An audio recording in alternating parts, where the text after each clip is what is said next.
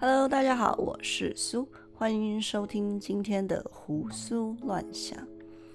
那我们今天呢，再来继续聊《哈利波特的终极哲学》这本书。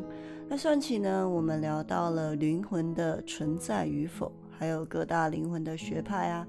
那这次呢，我们就进入到这本书的第一章的第二节跟第三节，说的是本体跟命运。先来说说本体啊，不知道大家听到这两个字，脑海里面浮现的第一个想法是什么？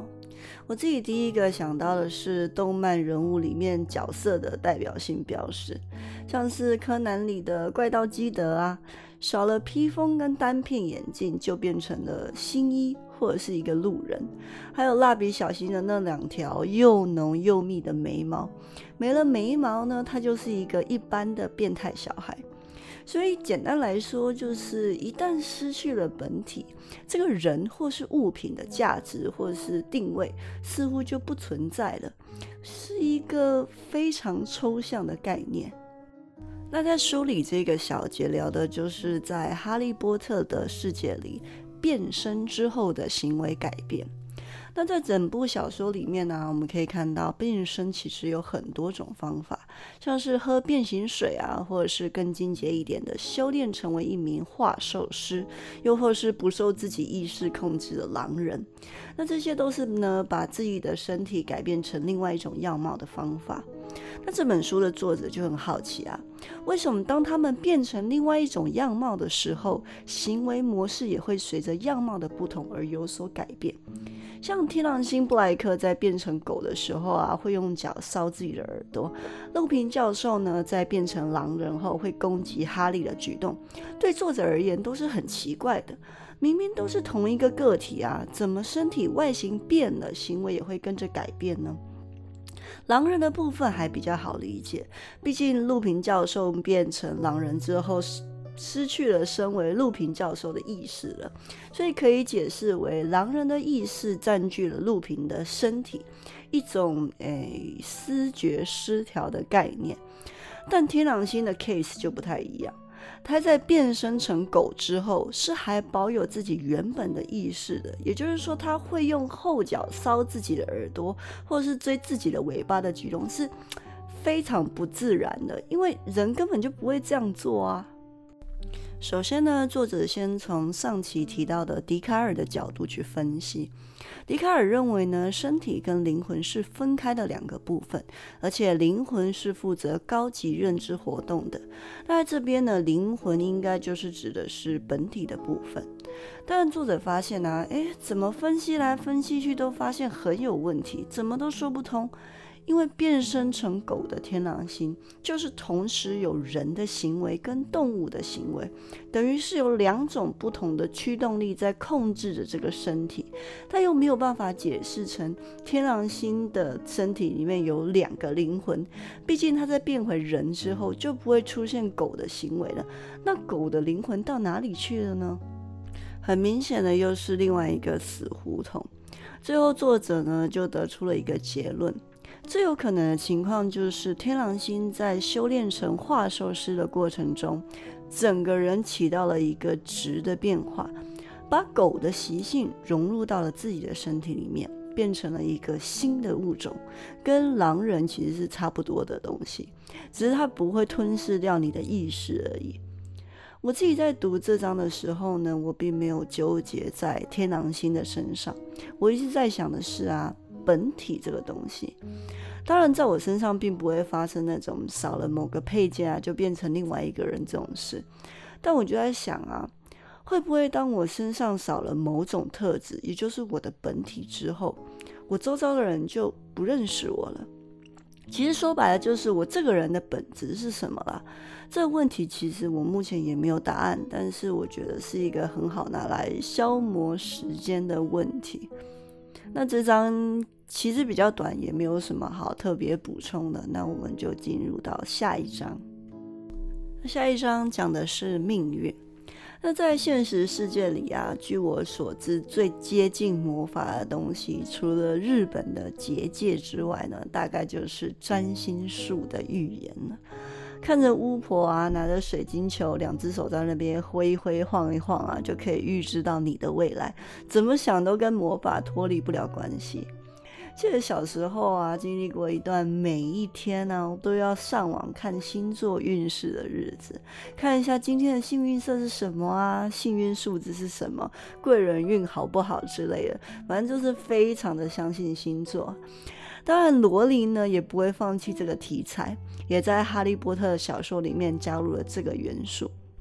一说到命运，不得不先来讨论一下人类史上的一个千古谜团：人到底有没有自由意志这个问题？毕竟人呢，如果没有自由意志的话，那命运肯定是存在的嘛，表示剧本都写好了，就等着人类去把它演出来而已。但如果人有自由意志的话，也还是不能证明命运不存在。这就有点像是。演员脱稿演出了，那导演还是有可能会把他拉回到原来的轨道，除非导演觉得，哎，这样演效果好像更好哦，那就不如将错就错吧。所以人到底有没有自由意志呢？我第一次听到这个问题的时候，完全就是那种不假思索的回答。当然有啊，这不是废话吗？我每天都在很自由的在做选择啊，我可以选择每天要吃什么，我可以选择每天早上要穿什么，我可以都在有意识的情况下做了大大小小的决定，这不就是自由意志吗？但在阅读了越来越多的心理学啊、脑神经科学的相关研究之后，我对我的答案越来越没有信心，从当然有啊变成我觉得有吧，然后再从我觉得有变成嗯可能有吧，再从可能有吧，最后变成哎我不知道。这边举几个让我动摇的最严重的研究。首先又要来提一下哈拉瑞的著作啦。哈拉瑞在他《人类大命运》这本书中提到了一个半机械鼠的实验。那实验的操作很简单，就只是在脑老鼠的大脑里面掌管感觉跟报偿的地方植入了一个小小的电极。科学家呢，想要做到的是通过刺激老鼠大脑不同的区域，以达到控制它行为的效果。那效果如何呢？答案是非常的好。只要掌握的好，科学家就可以透过遥控器控制老鼠向左走、向右走、爬梯子，甚至是会危害到自己的行为，像是从高处跳下来这种事啊。都是可以做到的，就像是一只遥控老鼠一样，但却拥有百分之百的肉身。有趣的是啊，这个实验一公诸于世之后啊，马上就有动保团体出来关切，觉得这是一个非常不人道的实验，有违反实验伦理的疑虑。相关领域的科学家马上就跳出来澄清，他说啊，这些动保团体的担心是多余的，这些老鼠其实很开心诶，他们工作是会得到愉悦感的。只要电极一刺激到感知爆长的那个区域，他们就会非常的开心。大家可能会觉得啊这是老鼠啊，人类可比老鼠聪明多了，哪有那么容易就被控制？下面一个实验就是关于人类的，也是哈拉瑞在《人类大命运》里面提到的。严格说起来，这并不能算是一个实验，比较算是一个疗程，用来治疗 PTSD，也就是创伤后压力症候群的病患。那治疗的原理呢，跟半机械鼠的方式差不多，也就是在脑中植入了一个放电的装置，但这次呢是放在了造成忧郁的大脑区域。只要每一次这个装置接收到了命令，它就会释出微量的电流，使那个区域的大脑麻痹。虽然这个疗法呢有极大的风险，但部分的病患在接受到这种治疗之后，就表示啊，长期困扰他的那种空虚、黑暗的感觉，顿时消失的无影无踪。甚至有一个病患呢，在术后几个月后，忧郁症又突然复发了。经过检查才发现，原来是装置的电池没有电了。换上一个新的电池之后呢，病又痊愈了。这个疗法很具有争议性，但是算是踩在呃医疗伦理的红线上。但也透过这个疗法，让我深深的感叹：原来快乐是那么的简单吗？最后再举一个发生在我自己身上的例子，就是有一天啊，我跟我朋友出去逛街，反正就是到处走走啊，逛逛啊，看点衣服什么的。那就走着走着就觉得，哎，肚子有一点饿，就跟朋友讨论啊，要等一下晚餐要吃什么。那我脑海里面呢，第一个蹦出来的念头是猪排饭。我不知道为什么，我突然突然非常想要吃猪排饭。我朋友也跟我说，哎，我突然也很想要吃猪排饭，哎，不知道为什么。那既然我们两个意见一致啊，当然我们就跑去吃了附近的一间猪排饭，这样。那吃饱了，我们就各自回家了。一回到家，我开始在整理买回来的东西，就看到了一张不知道什么时候被我塞进袋子里面的传单。那上面印着呢，正好是我今天跟朋友去的那间餐厅。我根本没有印象我是什么时候拿了这张传单，跟谁拿的，可能是逛街的时候人比较多，拿了就随手塞进包里面。但莫名的就影响了我决定晚餐要吃什么，但也有可能是巧合啦，但不免会让我产生一丝丝的恐惧。我们的生活中到底有多少这种暗示可以左右我的决定？我的决定真的是我的决定吗？类似的例子还有很多，像是人的择偶条件啊，跟生物的本能有很大的关系，或是跟潜意识相关的研究等等。每次我在阅读相关的文章的时候啊，就会越读越觉得沮丧。原来自由的背后是那么的不自由。说回到命运，首先如何能证明命运的存在？唯一的方法大概就是预言成真了。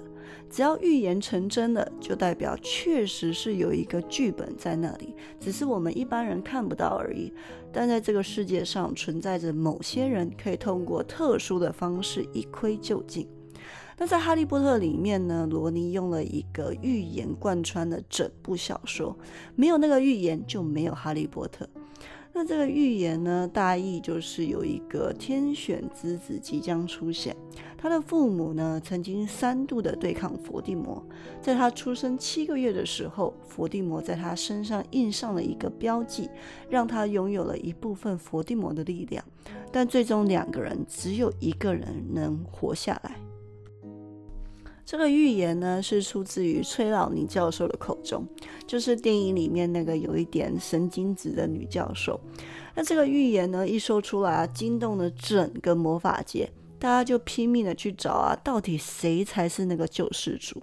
后来就发现了哈利波特，才有了后面的故事。但很奇妙的是啊，崔老尼教授在整部作品的形象是一个很不可靠而且疯狂的形象。一般来说呢，能做出如此伟大预言的人，不应该是要备受敬仰的吗？以一个智者的形象出现才是比较正确的吧。尤其是妙丽对他的态度，很明显就能看出来，他一点都不相信命运或者是占卜学之类的玄学。但是妙丽这个角色在整个故事的人物设定上，一直都是聪明啊、机灵啊的代名词，所以就有记者就跑去问罗琳说，是不是他自己本身就不相信命运？那罗琳呢也很直截了当的说，他确实不相信命运。其实从他的背景也很能理解他的态度了。我们都知道他在成名前就是一个靠着失业救济金生活的单亲妈妈，他的所有成就都是靠他的努力啊、坚持打拼来的。